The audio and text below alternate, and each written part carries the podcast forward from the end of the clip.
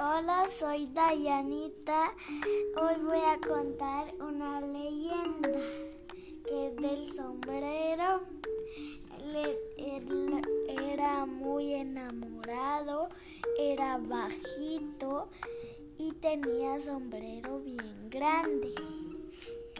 Enamoraba a las mujeres, también les hacía trenzas.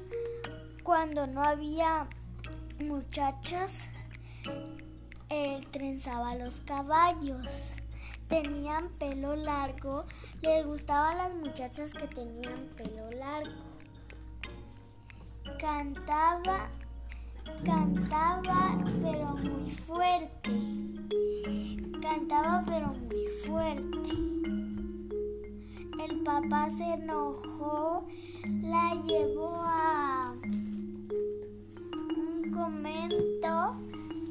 allá ya no comía porque en la boca se hacía tierra.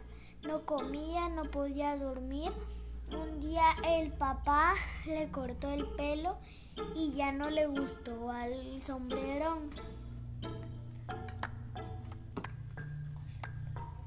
Colorín colorado, este cuento se ha acabado.